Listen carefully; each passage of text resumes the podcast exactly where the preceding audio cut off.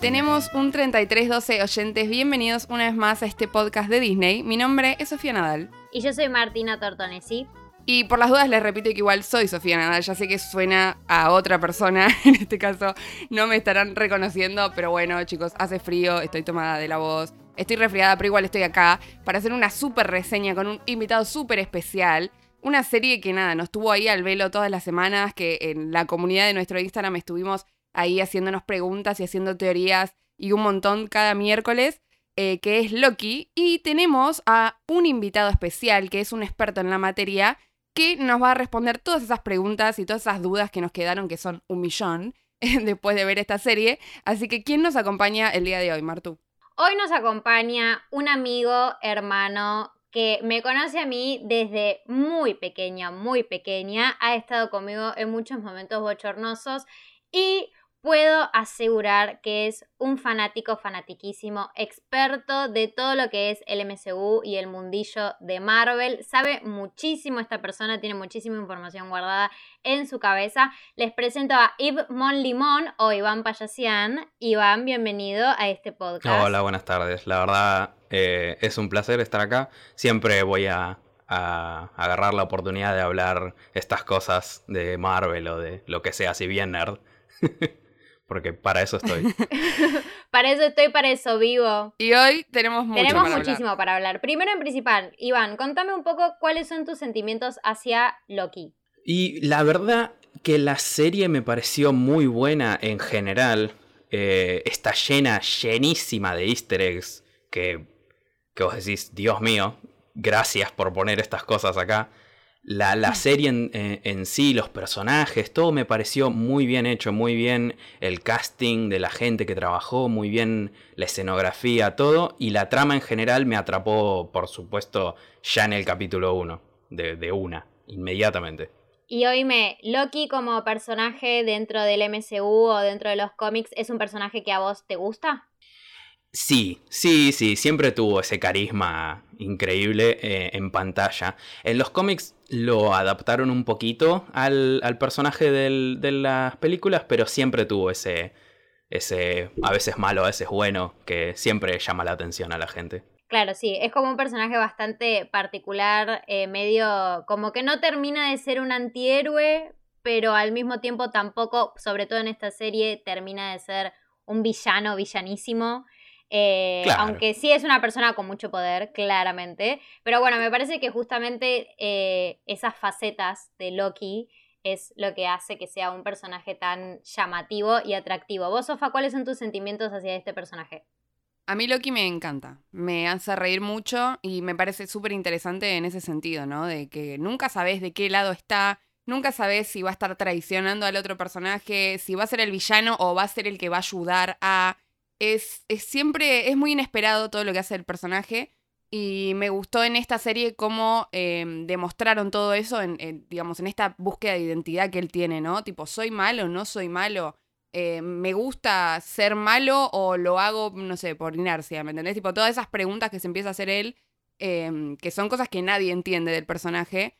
Eh, pero bueno, verlo a él atravesar todas estas cuestiones está bueno también. Bueno, y como siempre vamos a hacer un pequeño repaso técnico de esta serie con algunos datos antes de comenzar con el momento spoiler y el momento de empezar a hablar de los capítulos más en profundidad.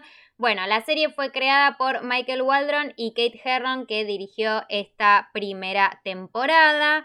Eh, Bob Chapek, el CEO de, Disney, ya avisó que fue el estreno de la serie más vista para el servicio de transmisión en Disney Plus, en streaming, en su primera semana. Y además también tenemos una novedad de que todas las series se venían estrenando los viernes, cada capítulo nuevo, y en este caso empezó a ser los miércoles. ¿Por qué motivo lo hicieron? No tengo idea, pero evidentemente les funcionó, porque sí, sí están teniendo Sí, sí. Estas vistas le funcionó claramente.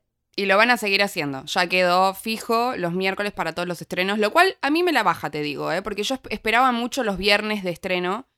Eh, y bueno, como que miércoles medio entre semana, pero bueno, no importa. A ellos les funcionó, los números respondieron. Era un empujoncito para el fin de semana. Claro, un empujoncito para el fin de semana, tal cual. Después, eh, Nielsen Media Research, que es eh, una empresa que se dedica a contar los minutos que la cantidad de gente está viendo, está frente a la pantalla y prestando atención al episodio, dice que en el público estadounidense eh, Loki es la serie más vista, es decir, en cantidad de minutos que la gente se queda viendo en los primeros, en el primer episodio, en este A Glorious Purpose, que llegó a superar a Falcon and the Winter Soldier y a WandaVision, que WandaVision, o sea, también fue tremendo el hype que tuvo en ese momento.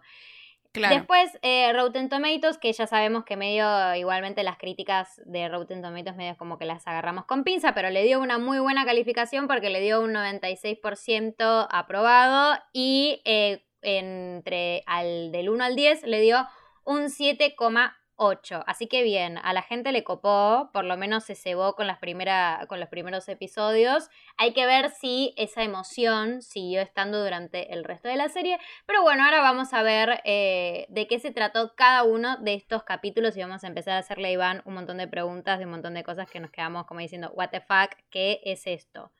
Yo, después del primer capítulo, me quedé le mandé un mensaje a Sofa y le dije, amiga, no entendí nada, no estoy entendiendo nada, qué es lo que está pasando acá, tengo miedo, etcétera. Bueno, ya que no entendiste nada y que creo que a muchos nos pasó lo mismo al principio y que me gusta igual, porque me gusta arrancar una serie y no entender nada, porque significa que va voy a ir entendiendo mucho más a lo largo de la serie. Pero bueno, ya que estamos hablando de eso, vamos a hacer el spoiler alert oficial. Vamos a empezar a hablar de la serie de Loki con spoilers. Vamos a hacer un repaso de cada capítulo, em, haciendo al mismo tiempo nuestra reseña y al mismo tiempo nuestras preguntas ahí van porque tenemos muchas. Así que oficialmente hacemos el spoiler alert. Tienen que ir a verla y después vienen a escucharlo, pero igual seguramente ya la vieron porque estábamos todos remanija todos todas las semanas. Así que bueno, vamos con el primer capítulo. Un glorioso propósito, ¿no? Que es como el título que aparte se va a ir repitiendo mucho a lo largo de la serie. Tenemos a este Loki que aparece justo después de, eh, digamos, de la primera de Avengers, que están ahí en Nueva York, qué sé yo, él se lleva el, el Tesseract ese eh, bueno, aparece en otro lado, se convierte en una variante. Acá se lo lleva la ABT, acá entra todo este universo nuevo que nosotros no conocíamos y ahora Iván nos va a decir si existe o no. Eh, tenemos a una Miss Minutes, que es este relojito que está bueno, a mí me gusta ese personaje igual, y me dejó mucha intriga para el futuro. Explica todo el objetivo de la ABT, esto de que hace mucho tiempo una guerra multiversal, ahí todos nos quedamos tipo, ¿qué? Multiverso, ya, ya estás diciendo la palabra multiverso. Eh, eh, bueno, en donde todas estas líneas temporales luchaban por la supremacía, bla, bla, bla, hasta que los guardianes del tiempo unificaron todas las líneas en esta llamada línea de tiempo sagrada. Y acá ya empezamos con las preguntas, ya al toque, porque no entendemos nada.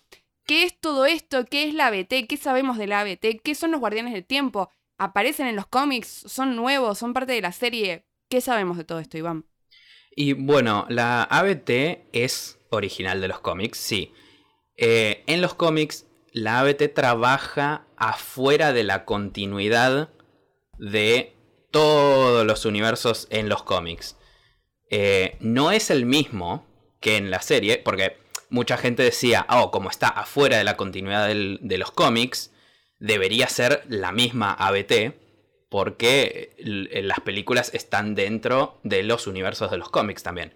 Pero no, en la serie usan una alternativa propia, porque se ve que están haciendo como su multiverso propio, aparte de los cómics. Y los guardianes del tiempo sí, sí, existen, son seres orgánicos que son creados a partir de una persona el, que permanece. el que em, permanece. Aquel que permanece, sí. Y eh, tienen básicamente la misma función y hacen casi lo mismo, excepto que, como aprendemos más adelante, en esta serie todos los miembros de la ABT son eh, variantes, pero en, la, en los cómics en realidad no, son creados por los guardianes del tiempo como se suponía que era al principio de la serie. Eh, de hecho, Mobius tiene varios clones que son tienen nombres distintos, pero son la misma cara y que trabajan cada uno en su propio departamento. A Mobius le toca específicamente el universo 616, que es la línea que seguimos en los cómics normalmente. Claro. Y entonces vos me decís que los guardianes del tiempo son eh, seres orgánicos, pero también son creados por este supervillano del cual nos vamos a enterar y vamos a hablar también mucho más adelante. Em, pero en este caso, digamos, nos enteramos más adelante que son como, como robots, son como unos androides, pero en los cómics son, son, son reales.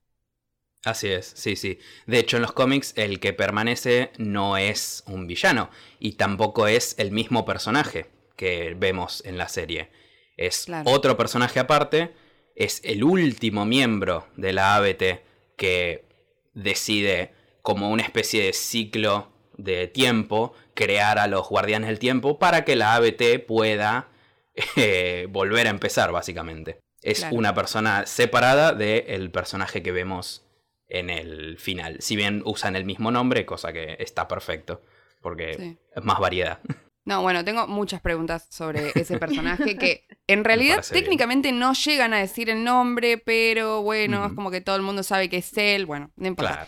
hablaremos más de él más adelante, ¿no? Pero tengo otra pregunta que es que así ya directamente al principio del episodio, ya como, como decíamos recién, se habla de multiverso, o sea, se, dice la palabra multiverso y ya todos nos quedamos mucho con eso.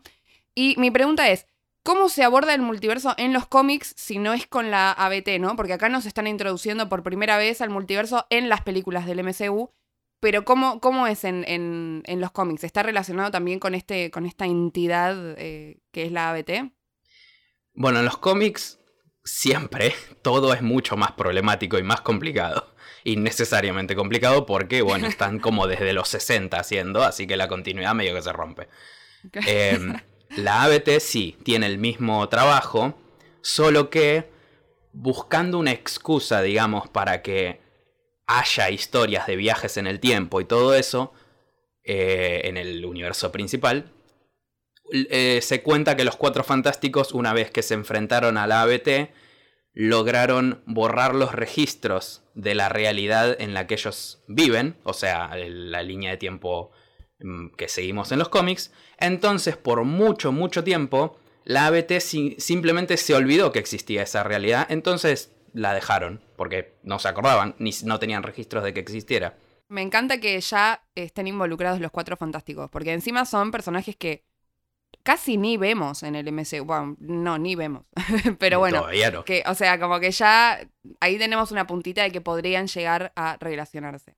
Acá vemos por primera vez la aparición de, como ya mencionó Ivy antes, de Mobius, que yo tengo que decir que la, la dinámica entre Loki y Mobius me gustó mucho. Al principio cuando vi a Owen Wilson, que Owen Wilson tiene como su historial cómico de pelis cómicas y graciosas, yo dije, un, capaz va a ser como muy forzado, medio muy caricaturesco. Pero la verdad que nada, se nota que es un capo en lo que hace y en la comedia, no necesariamente la comedia más grotesca y explícita, sino en, lo más sutil. Y me gustó mucho más la dinámica Loki Mobius que la dinámica eh, Falcon y Winter Soldier. O sea, como que me parece que esa, esa dupla la lograron conseguir mejor acá que en Falcon, Falcon and the Winter Soldier. ¿A ustedes les parece lo mismo? Eh, a mí me parece que Loki y Mobius logran rebotar uno con el otro, entre que a veces uno hace chistes, a veces el otro es el serio. En Falcon y and the Winter Soldier es siempre lo mismo. Falcon es el más gracioso y generalmente Bucky es como el más serio y estoico. Así que sí, sí, fue, fue bastante entretenido. Quizás más, sí. Yo estoy de acuerdo, a mí me encantó, me encantó la, dinámica que tienen ellos dos. Y es más, me gustó más la dinámica Loki-Mobius eh, que Loki-Sylvie. O sea, me, daba hasta más intriga y me generaba más. Eh, me encariñé más como con, esa relación de amistad que, generan ellos dos. Y sí, mucho más que, que con Falcon and the Winter Soldier también. Y también otro personaje que aparece acá es Ravena. Ravena como esta jueza que viene a ser como una especie de representante ante los guardianes del tiempo, pero después nos enteramos más adelante, claramente, o sea, me parece muy interesante el personaje de Ravena porque es como, mm, pasándolo tal vez a cuestiones más religiosas, ¿no? Por ejemplo, como que medio que la ABT es como una especie de secta culto, y pasándolo a cuestiones más religiosas es como que Ravena me parece que encarna esa, esa creencia ciega a que hay algo superior, que no termino de entender bien, pero obedezco por las dudas.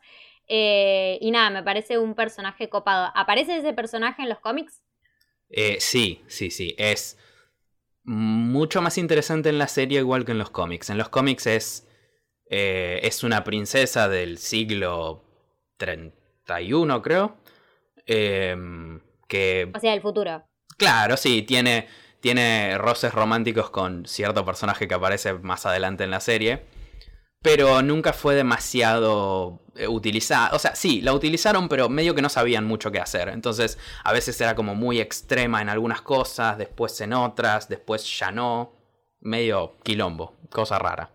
Sí, es un personaje que dejó abierta la puerta para, para, para bastantes cosas, creo, ¿no? O sea, en el sentido de que todavía no terminamos de entender mucho su motivación. Es como, le falta bastante más construcción a ese personaje.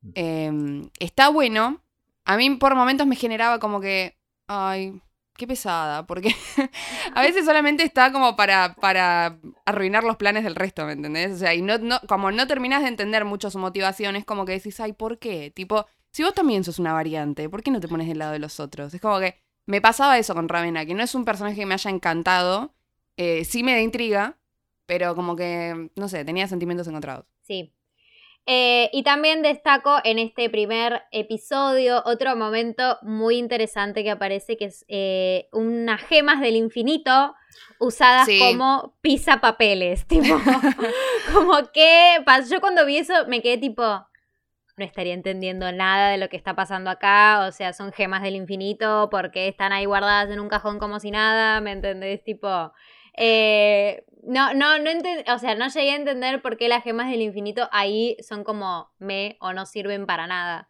Bueno, en realidad eso tiene una explicación muy muy sencilla. Las gemas del infinito son uno de los artefactos más, más poderosos que existen en el universo en el que residen.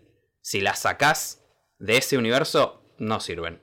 Solo funcionan en el universo del que provienen. Y como la, la ATV está fuera del universo, no, no, son solo piedritas bonitas. claro, brillantes. Claro, Pero no, para, justo ahora que decís esto, me agarró como otra duda en el momento. Tipo, no sabemos específicamente dónde está la ABT, ¿no? Porque ahora que vos decís eso, no. está, no sabemos dónde está. Está tipo flotando en algún lado, ¿no? Técnicamente no, no sabemos todavía. Hay una teoría que es muy interesante que dice que puede que esté en el reino cuántico. Eh, mm. porque hay, creo que es en la segunda de Ant-Man que se logra ver en el fondo, fondo, fondo. Hay una escena que se ve como una pequeña ciudad. Y la ah, gente está como, tiene que ser crono, eh, tiene que ser em, la ATV. ya la están uniendo a eso. Había visto esa teoría en Instagram, la vi, la vi. Ah. Hubo, sí, muchos de nuestros seguidores, aparte, estuvieron mandando, o sea, las cuando hacíamos como teorías palopa y mandaban, mandaban bastantes relacionadas con Ant-Man que encima es la que sigue, ¿no? Si no me equivoco, o sea, sigue Ant-Man ahora y después Doctor Strange. Bueno, terminando, ya cerramos un poco con este primer episodio, muy bello, muy todo, que además, otra cosa que quiero destacar hablando de la ABT y yo qué sé, me gusta la estética que está eligiendo Marvel últimamente, que vimos un poco en WandaVision, esta estética medio retro, pero modernosa, eh, así medio de los 70 con colores medio naranjas, eh, por momentos un poquito sepia. Eh, esa estética me re gustó y nada, en este primer episodio es como que lo vemos más porque es como la introducción a todo. Y otra cosa que también me gustó del episodio es que es como bastante didáctico, como diciendo, bueno, ya sabemos que esto es un quilombo y te ponemos a Miss Minutes que te va a decir, te va a bajar un poquito a tierra qué es lo que pasa. Pasa que después, bueno, ya vemos que Miss Minutes termina siendo una maldita. Pero bueno, pasamos al siguiente episodio. Episodio La Variante. Acá, ¿qué ocurre? Claramente quieren recurrir a Loki para encontrar a una variante de Loki que aparentemente es más poderosa que él y anda haciendo más quilombo que él. Y Loki descubre, investigando en los archivos, etcétera, etcétera, descubre que es probable que esta variante esté saltando de apocalipsis en apocalipsis porque el razonamiento que tienen es que cuando uno está en un apocalipsis donde estás a punto de morirte, no importa qué cosa vayas a hacer, te vas a morir igual. Por ende, no se va a abrir ningún evento Nexus, no se va a hacer ninguna ramificación que ponga en peligro la continuidad de la línea sagrada del tiempo. Y dicho y hecho, descubren que Sylvie viene saltando de, eh, de Apocalipsis en Apocalipsis. Y además, Sylvie, que sería como una Loki femenina, tiene poderes distintos a lo de Loki, que eso, eso es lo que me parece interesante también, o sea que como que cada variante de Loki también tiene como una habilidad especial, y en este caso Sylvie es, o sea, si bien Loki es más como del engaño y de la, de, de la metamorfosis, digamos, de poder cambiar su aspecto, Sylvie es más como del control mental y más como de esto de que se meten tus recuerdos. Que es parecido a Wanda también. Porque Wanda hace algo similar. Yo como que ahí al toque los relacioné. Eh, bueno, y acá, de hecho, en este capítulo es cuando nos enteramos que Sylvie es Sylvie. O sea, porque estábamos todos esperando una variante de Loki eh, que fuera literalmente Tom Hiddleston, o sea, el mismo actor y todo. Y vemos a este Loki que no es Loki, que es Sylvie, que encima no le gusta que le digan Loki tampoco. Así que ahí hay como algo más a descubrir de fondo. Y acá ya es donde te preguntamos, Iván, ¿quién es Sylvie? ¿De dónde viene? ¿Quién es en los cómics? Es un personaje que vos decías que tiene em, su origen en los cómics, así que ¿cómo es? Porque encima estuve leyendo también como que tenían otros nombres el personaje o no sé, ¿qué, qué sabemos de ella?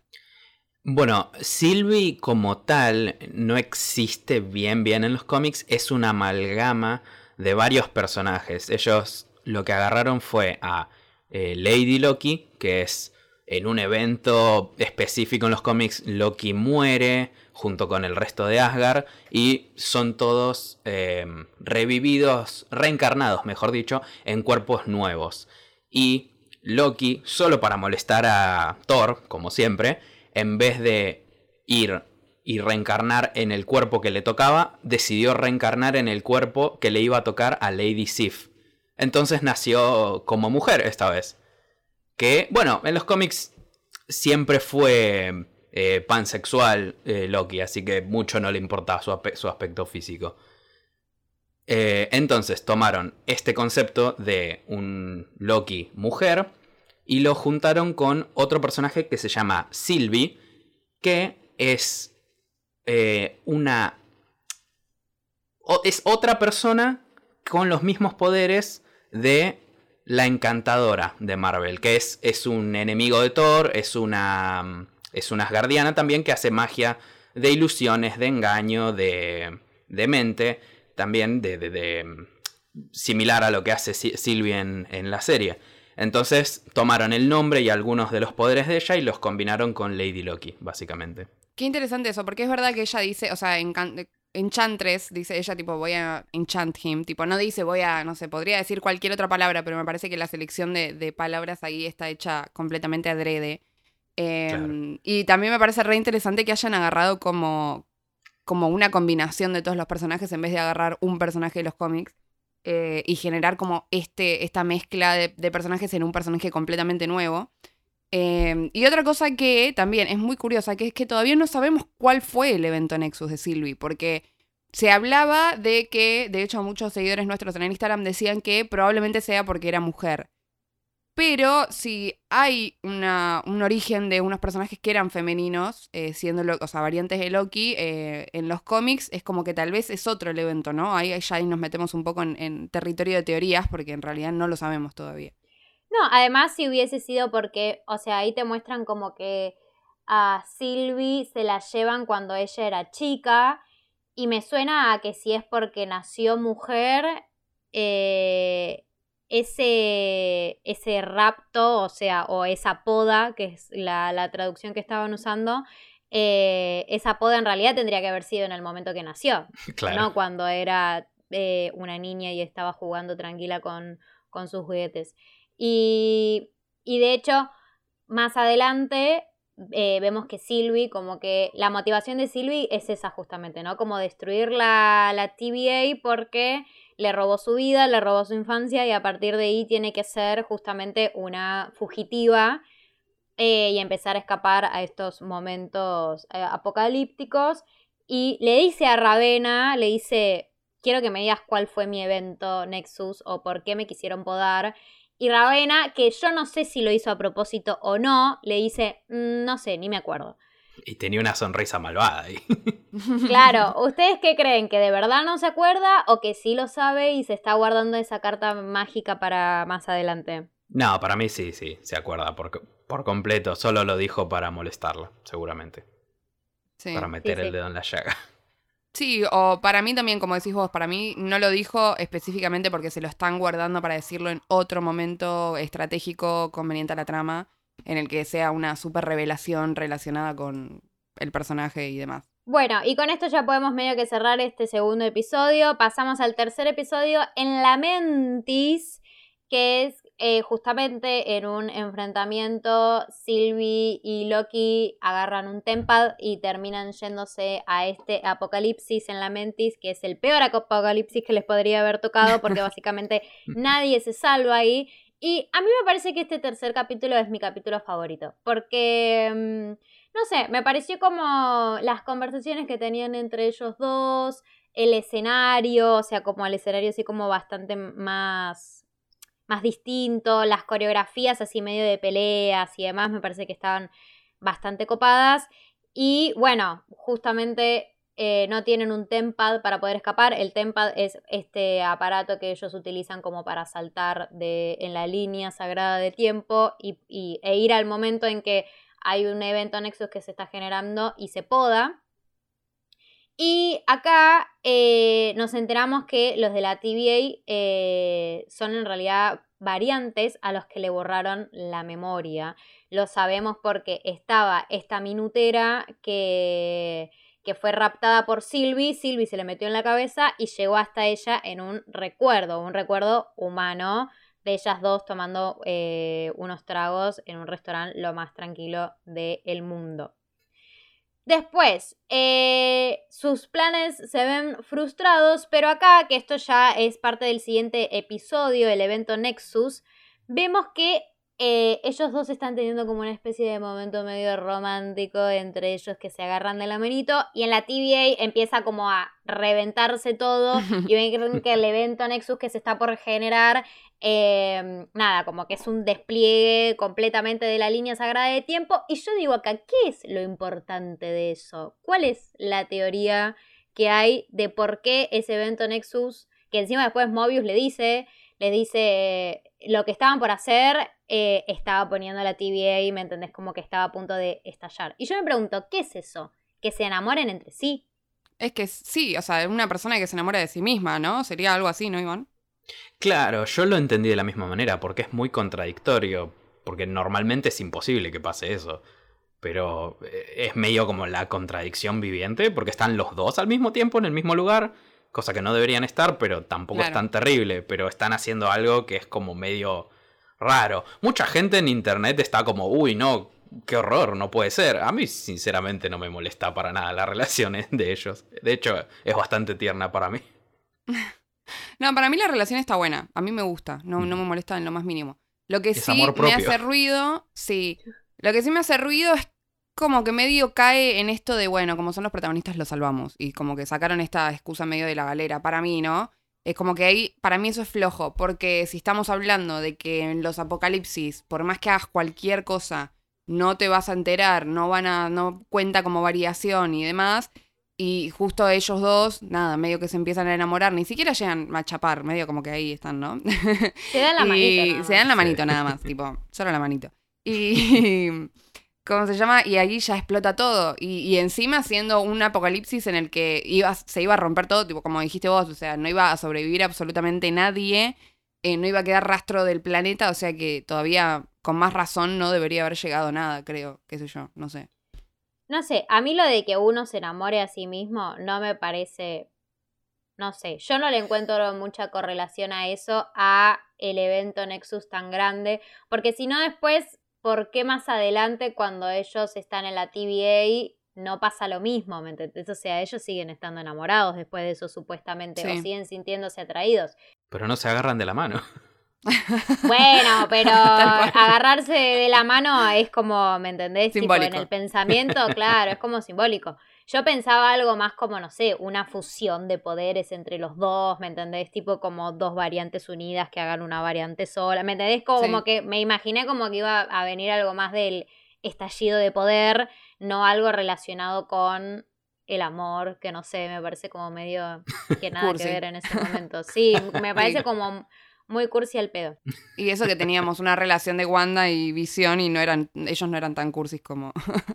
No, pero Wanda y Visión son otra cosa. Son otra cosa totalmente. Totalmente yo estoy, otra cosa. Eh, yo estoy tipo el meme, viste, que, que es tipo Loki, tipo de la mano con Loki, el, el, y yo estoy mirando para atrás a Wanda Visión. Porque yo todavía no supero a Wanda Visión, no puedo, perdón.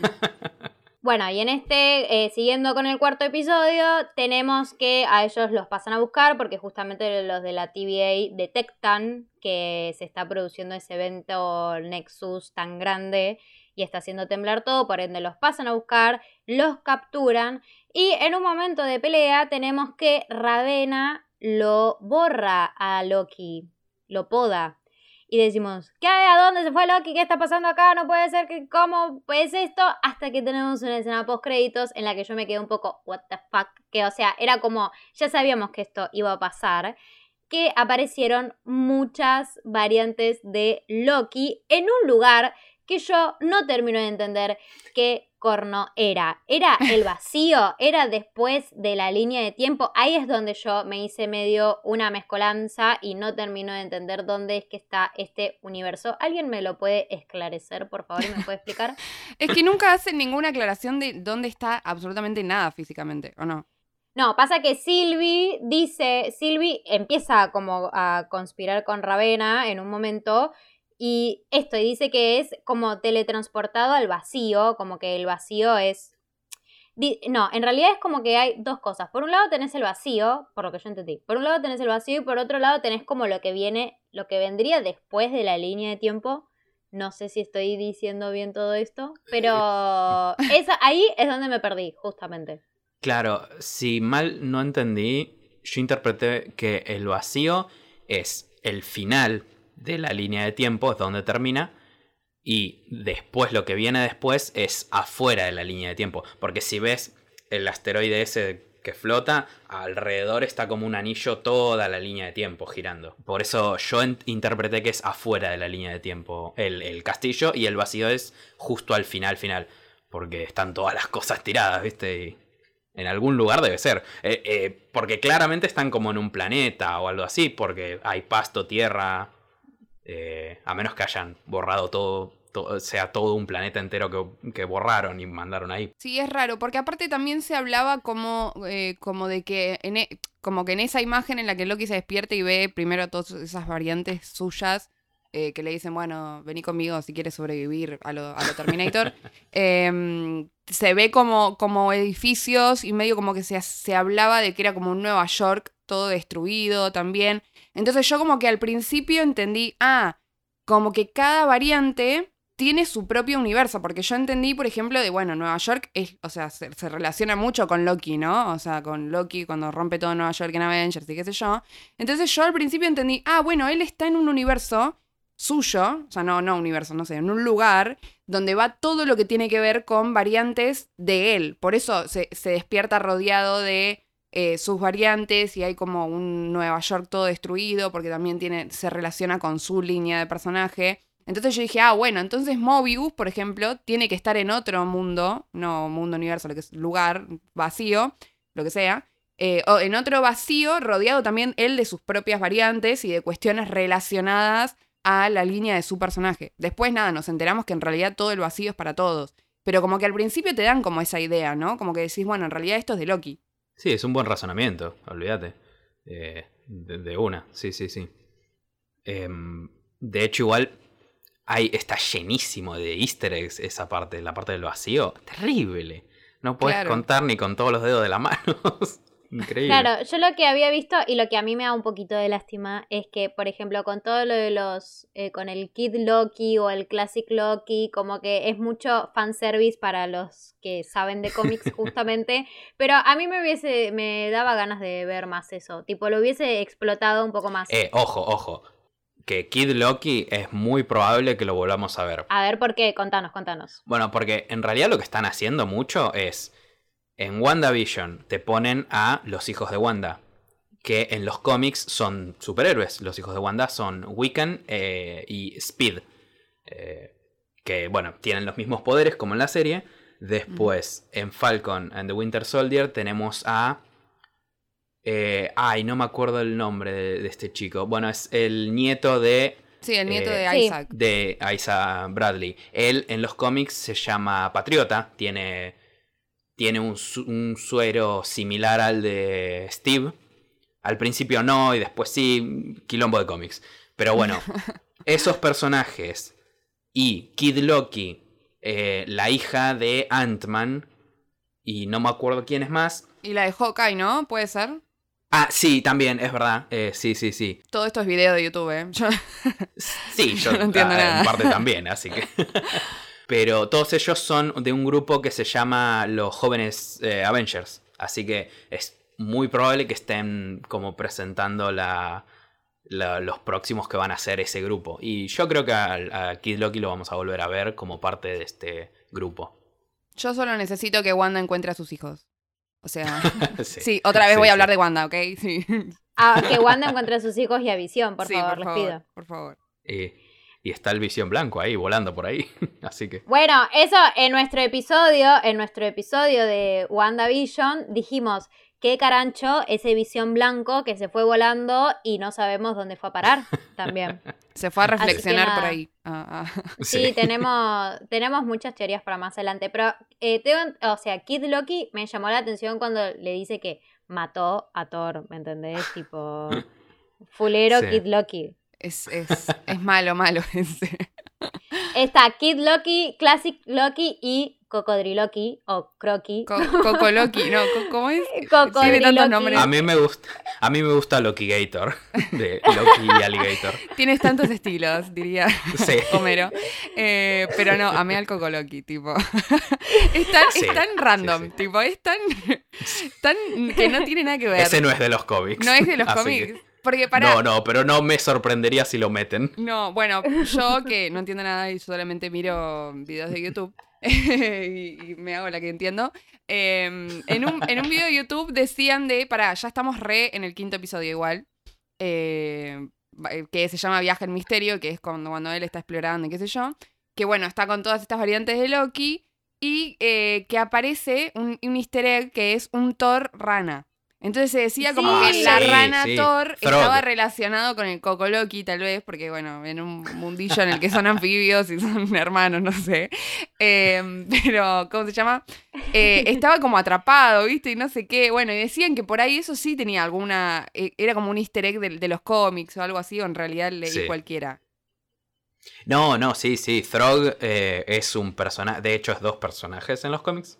Eh, originalmente, eh, Loki transforma a Thor en una rana para que no vaya a una ceremonia de Asgard, de qué sé yo. Eh, Thor logra, de alguna manera, logra llegar a Mjolnir y se convierte con el traje, pero sigue siendo la rana. Después de, después de un tiempo, una pequeña astilla de Mjolnir que quedó en, en la tierra, la agarra una rana con la que fraternizó Thor mientras era rana también.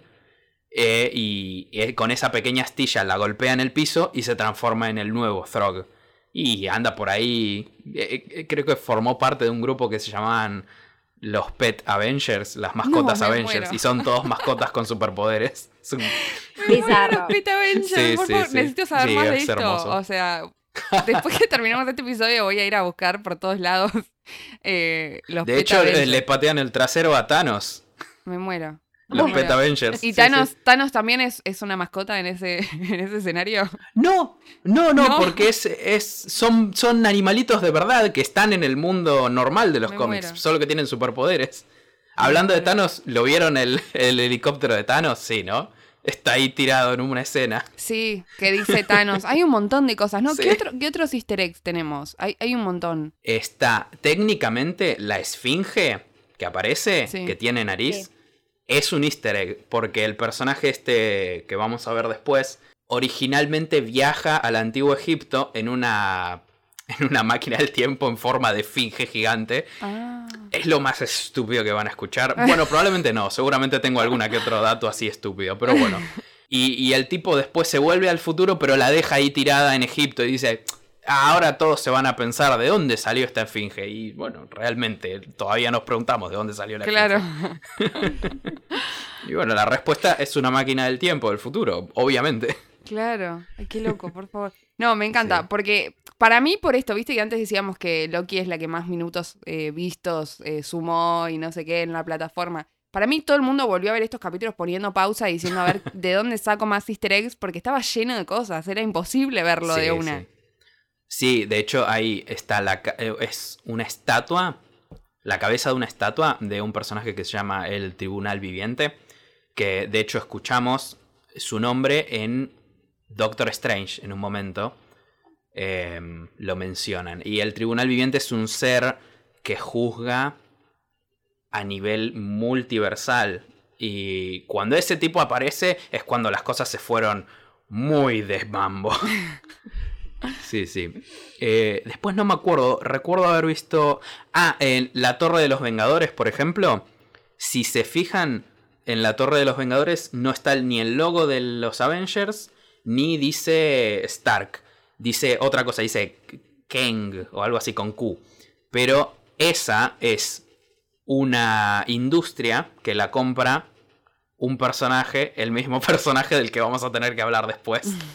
Ya Eh, llegamos igual, ya llegamos. A, Claro, sí. y yo me quedé pensando, espera, si pusieron esa torre, ¿será ese personaje el que compró la Torre de los Vengadores en las películas normales? Digamos, en la línea de tiempo Chan. normal. Claro, porque para. Teorías. Sí, es verdad, ¿no? Hay un momento en el que compran la, la torre, en- no me acuerdo en qué película, pero, pero Eh, pasa. En ¿o la no? primera de Spider-Man. Ah, Sí, sí. Ay, no sé qué intriga. Porque encima, claro, ahí no sabes de dónde, qué, de qué momento de- en, en la línea temporal. O sea, porque por ahí eso vino desde el futuro, entonces puede ser. Claro. Eh, no sé, pero me encanta, me encanta cómo abren tantas puntas eh, por todos lados. O sea, con, con detalles re Sí. mínimos. Eh, está repensado en ese sentido. La, la serie me parece que está muy buena. Sí, sí. Y el presidente Loki también es real. Ese, ese también está en los cómics, ¿no? Sí, sí, sí. E- Es Loki que se decide ser presidente. No, no gana la elección, pero bueno. Pero me encanta. Su eslogan era que ya sabían que iba a mentir de todas formas, así que ¿por qué no lo votan y listo? Yo lo voto igual. Eh, pero, ¿cómo se llama? No, ¿sabes qué me intriga? El, el Loki Thor. Viste que hay uno que, una de las variantes de Loki, que tiene el martillo, que es, es como Thor. O sea, no, ¿cómo, ¿cómo sería? Sería digno de levantar el martillo, digamos. Y Claro. no estoy seguro. o tiene uno de mentira. Parecía medio de mentira, ¿no? Parecía medio de mentira, sí, la verdad que sí. Sí, sí. E- ese sí, no existe en los cómics como tal, pero el traje que usa es de, de Loki en un momento. Y tenemos al Classic Loki que usa el traje de Loki Ay, eh, sí, original. ¿no? De los cómics. Me encanta sí, cuando hacen eso. sí, igual. sí, el principio, el primer traje horrible de esos. Sí, me encanta. Cuando lo vi en, el- en esa escena por créditos, me paré de la silla y estaba ¡No! gritando así como un soquete. De, ah, Eh. y para que sepan, el, el título de ese capítulo que es. eh, ¿Cómo Evento era? Nexus, Eh, el cuarto. No, No, viaje al Quinto- misterio. el quinto es Viaje al Misterio. Ese, Sí. Viaje al Misterio, es el nombre del cómic original donde debutó Thor. Así que hay más Son easter todo, eggs. es todo, todo easter egg, todo fanservice, Sí, todo lo tenés que recontra eh, revisar constantemente. Pero bueno, seguimos en el quinto episodio. Tenemos todo esta, este nuevo vacío, este, este nuevo universo que es el vacío. Y tenemos otra criatura nueva también que es el Al- Alaios. No sé si lo estoy pronunciando bien, creo que sí. Eh, el Alaios, que es como este. mm, Esta nube destructora eh, con luces y qué sé yo, que le tenemos miedo porque nada, destruye todo lo que tiene a su, a su paso. Eh, que después Sylvie se da cuenta eh, que es como el perro guardián de aquel que permanece, ¿no? Que todavía no sabemos qué es ese, pero bueno, como que está guardando algo, ¿no? Que está, está cuidando algo que hay detrás. ¿Qué sabemos de la Lyoth y, y de todo eso? Bueno, la Lyoth también sí es un personaje de los cómics y lo hicieron exactamente como es. Es la primera vez que un monstruo de humo no, no es triste de ver en la tele. Eh, lo hicieron igual que en los cómics, básicamente. El, pero el, personaje en sí es, es, un enemigo de este personaje que vamos a ver de nuevo, el, el, que permanece. Originalmente son enemigos en los cómics. Ninguno se mete con el otro porque saben que los dos se pueden matar entre sí, así que es como yo no, yo no te molesto y vos no me molestas. Claro. Pero es una buena. Es una buena introducción y es una buena interpretación del personaje. La verdad me, gustó. Yo personalmente no lo conocía hasta el. hasta el capítulo de Loki. Y después me puse a investigar un poco, ya que para algo estoy. Pero sí. A mí. A mí, eh, me pareció como medio. Como medio la escena de acción que tenía que aparecer, tipo medio batalla final que intentaron meter y no me copó tanto, como, no sé, como que no me copó esto de que, ay, matás a Lyot y llegás al, castillo del que permanece, etcétera, no sé, me parecía como medio... Sí, tampoco era tan necesario en la trama. Claro, tal cual. O lo podrían haber resuelto de una manera más creativa que no sea teniendo que matar a, a este monstruo que vendría a ser una especie de boss final. eh, porque además tenemos esto de que este es en el episodio 5, pero en el episodio 6, justamente, no te, esa pelea, esa pelea de boss final, ¿me entendés? No está. Es como. Es como. Para mí fue eso, fue más como la excusa de tener que meter una escena de acción para pelear, no necesariamente que sea conveniente a la trama o creativa o lo que sea. Pero, bueno. Y acá usando sus poderes, justamente em, logran eh, penetrar en la mente de. En la mente de Alayot. Y dan con las puertas de el fin de los tiempos. Y acá ya podemos pasar al siguiente episodio, último episodio que se llama... Pero no vamos a decir nada del sacrificio del Loki clásico. Ah, bueno, Classic Loki se sacrifica, claramente. Pero, ¿se sacrifica? ¿O no se sacrifica? Yo entendí que se murió. Puede ser que aparezca de nuevo porque Loki siempre vuelve, que sería increíble. A mí no me molestaría verlo de nuevo. Pero me gustó mucho que pudieran ponerlo y que te muestren los poderes reales que tiene Loki en los cómics. En los cómics es increíblemente adepto a la magia. De hecho, también es muy fuerte físicamente, porque técnicamente es un gigante de hielo. En los cómics golpea un edificio y casi lo tira abajo en una. Así que. Y la música, la música de Classic Loki. Oh, la tengo en el celular, la escucho cada tanto, así que. ¡Ah, tierno! Me muero. Em, no, lo que iba a decir es que también como que abren la puerta a que en realidad todos los Lokis tienen medio como los mismos poderes, pero como que no los usan, puede ser. O sea, como que en el momento en el que Sylvie quiere encantar a, la Ah, es verdad. Loki em, le dice, no, yo tipo no puedo, no, encanto, yo tengo otros poderes. Y ella le dice, no, sí, sí podés, tipo, lo sabés. O sea, fíjate que lo sabés, tipo, y bueno, manito, momento emotivo, súper poderosos, no sé qué cuánto.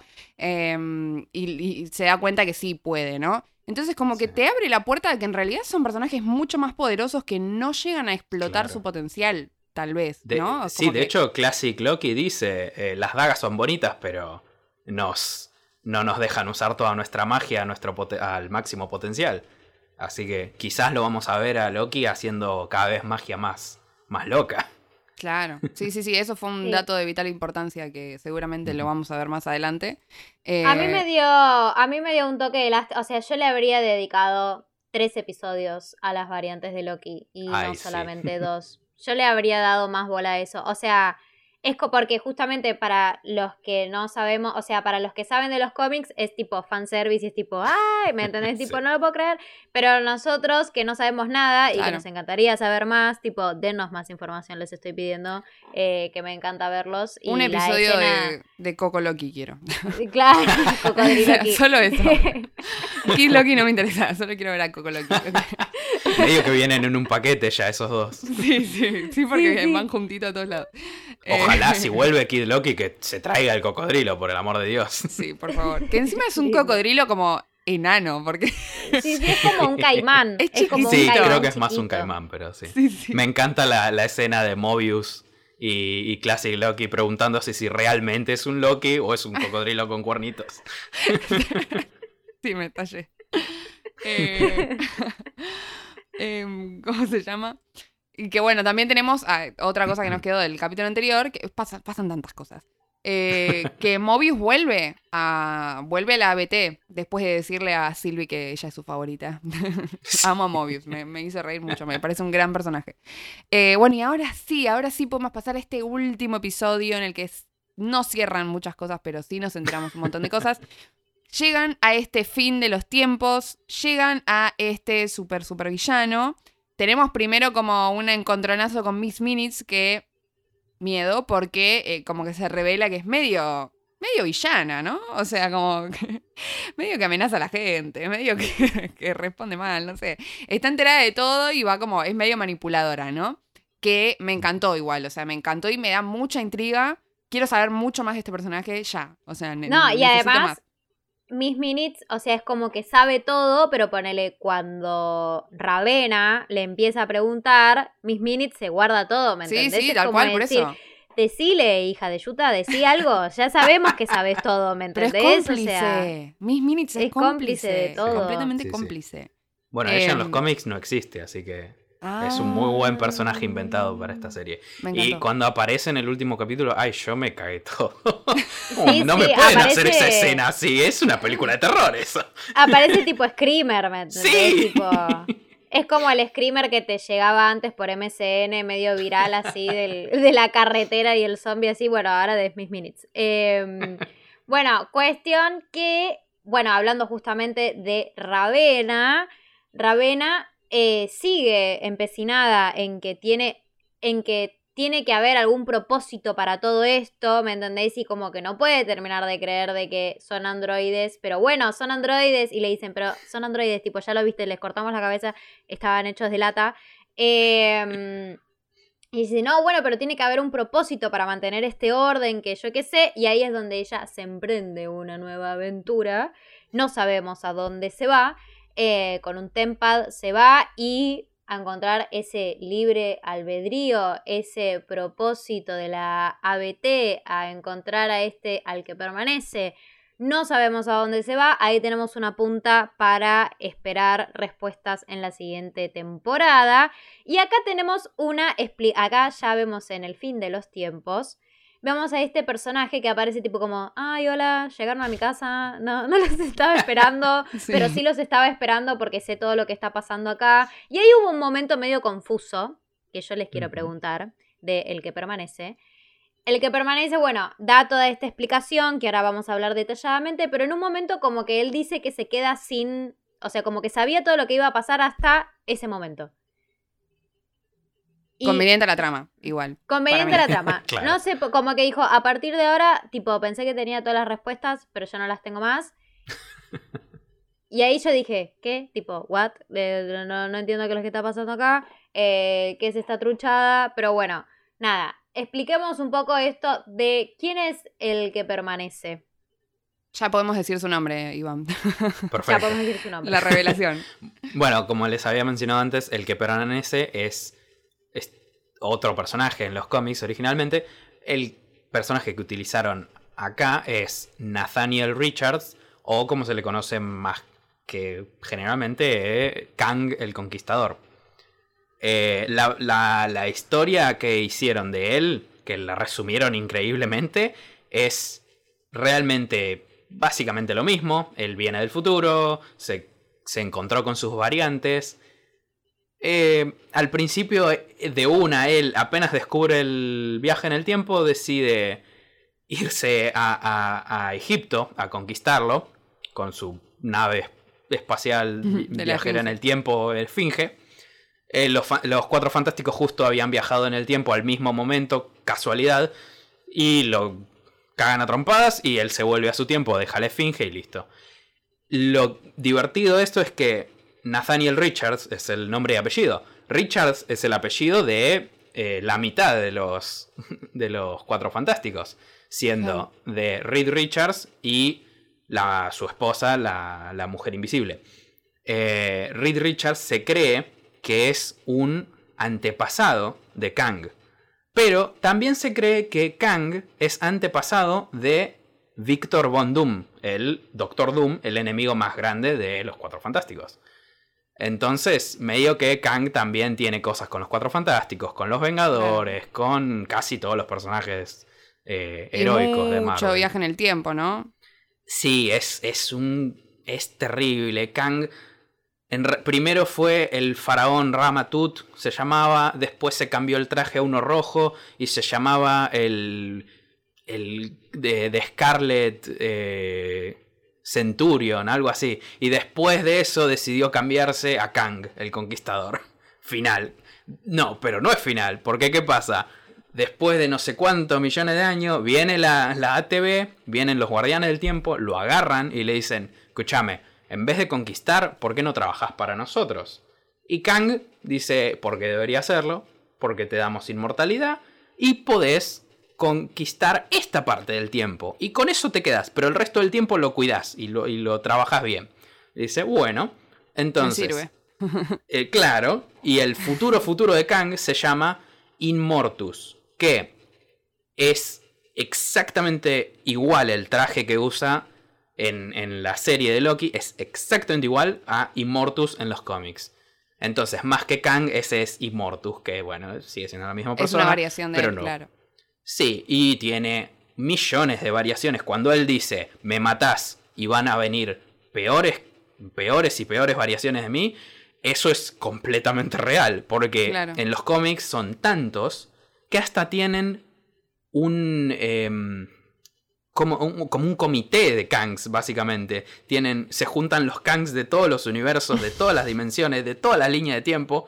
Y se juntan a hacer planes malvados sobre el tiempo o cagarse a piñas. Porque Kang es así. A veces se quiere, a veces se odia entre sí. Así que bueno. Ok.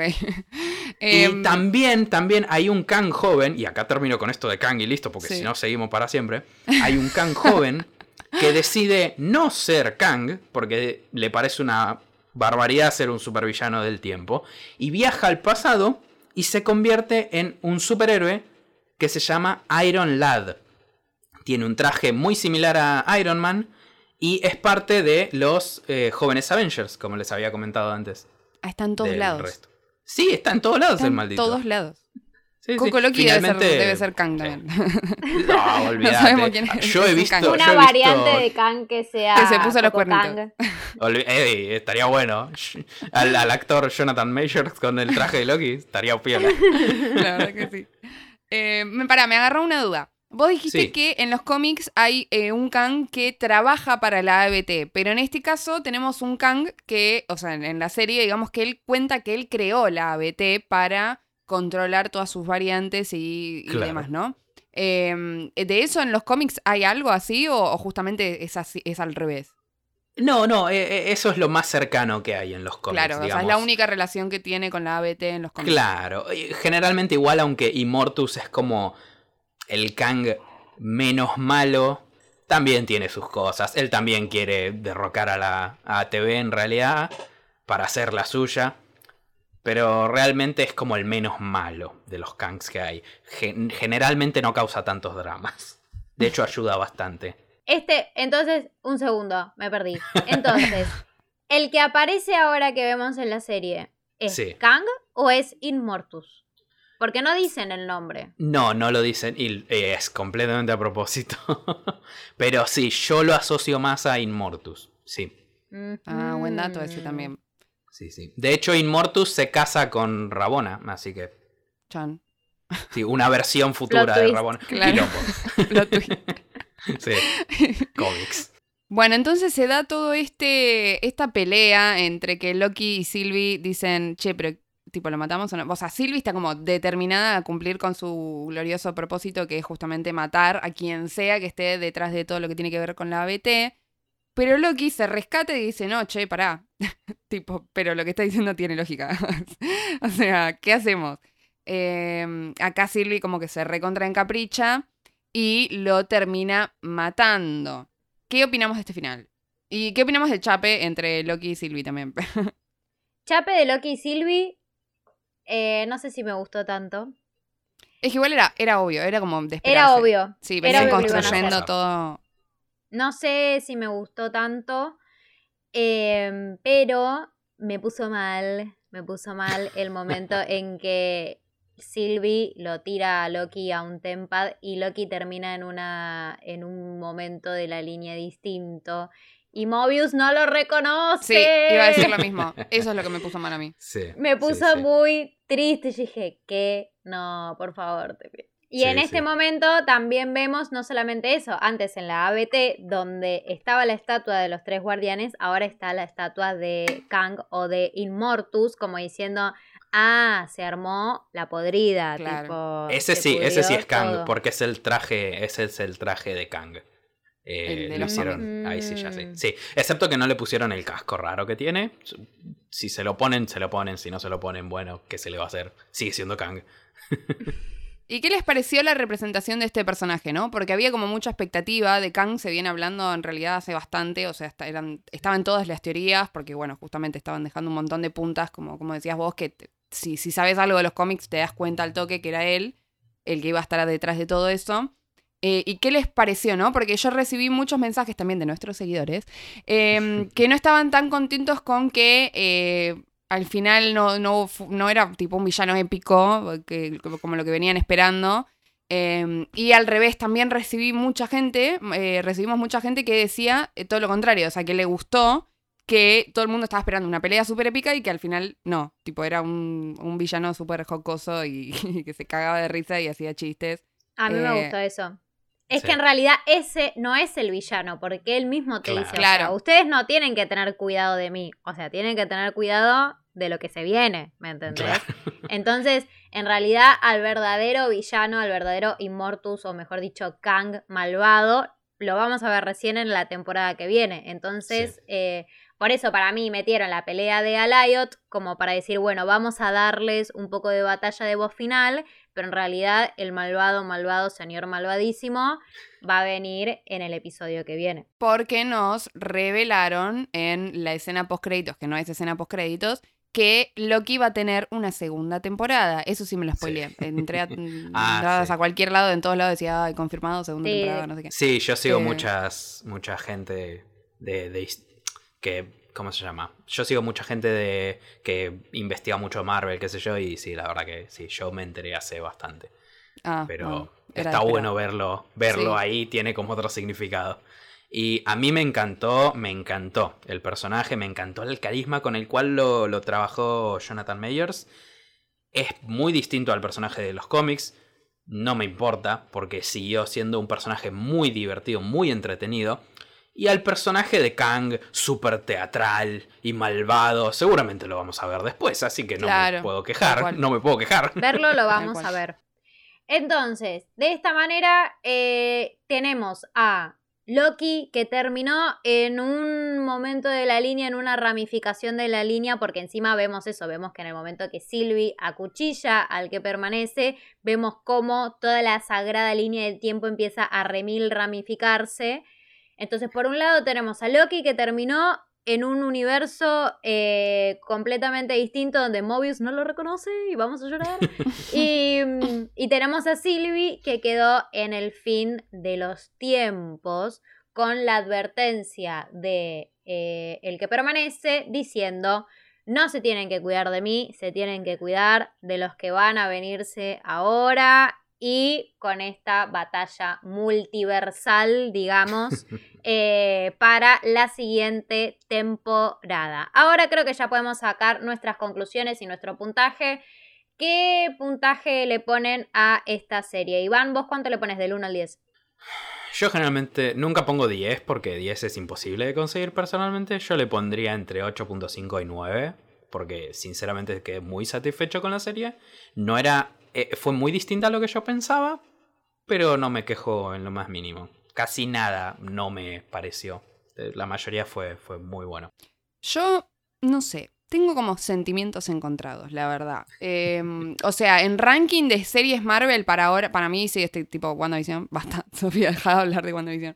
Eh, WandaVision, Loki y Falcon, o sea, Loki está ahí como peleando el primer puesto. Pero hubo capítulos y hubo cosas que me parecieron más flojas a, comparación con WandaVision, que para mí fue todo un 10.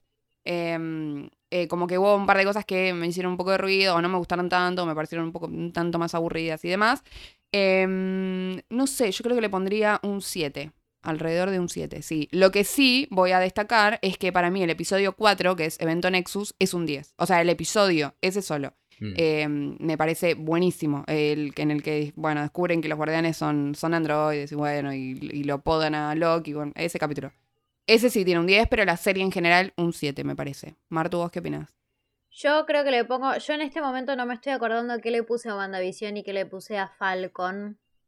Me parece que a Falcon y Winter Soldier le había puesto. Creo que dije que le había puesto un 750.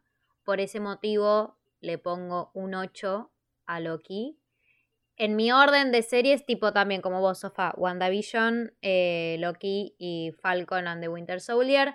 Me gustó mucho y eh, espero con muchas expectativas la temporada que viene, sobre todo ahora sabiendo un montón de puntas para tirar que nos acaba de, decir Iván, eh, un montón de cosas para esperar y ya sabiendo medio que el bardo va a venir en la siguiente temporada y creo que con esto ya podríamos ir cerrando el episodio, episodio larguísimo, tesis doctoral de Loki, del MCU, de los cómics, de todo buenísimo. Ivy, te agradezco muchísimo por haber venido acá, por haber estado eh, demostrando todo tu, saber, tu sabiduría sobre el mundillo y explicándonos a nosotras, eh, simples mortales, que, que no sabemos tanto como vos. Estuvieron buenísimos todos los datos que tiraste. Eh, si querés, decile a los oyentes que te están escuchando dónde te pueden seguir en tus redes sociales, por si te interesa.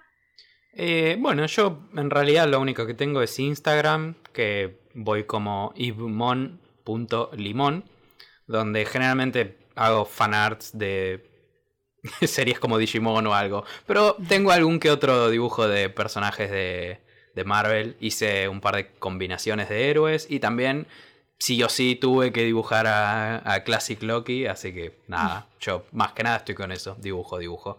Y en algún momento voy a intentar ponerme eh, como actor de voz, así que probablemente suba algún audio si a alguien le interesa eso. Vayan a seguirlo.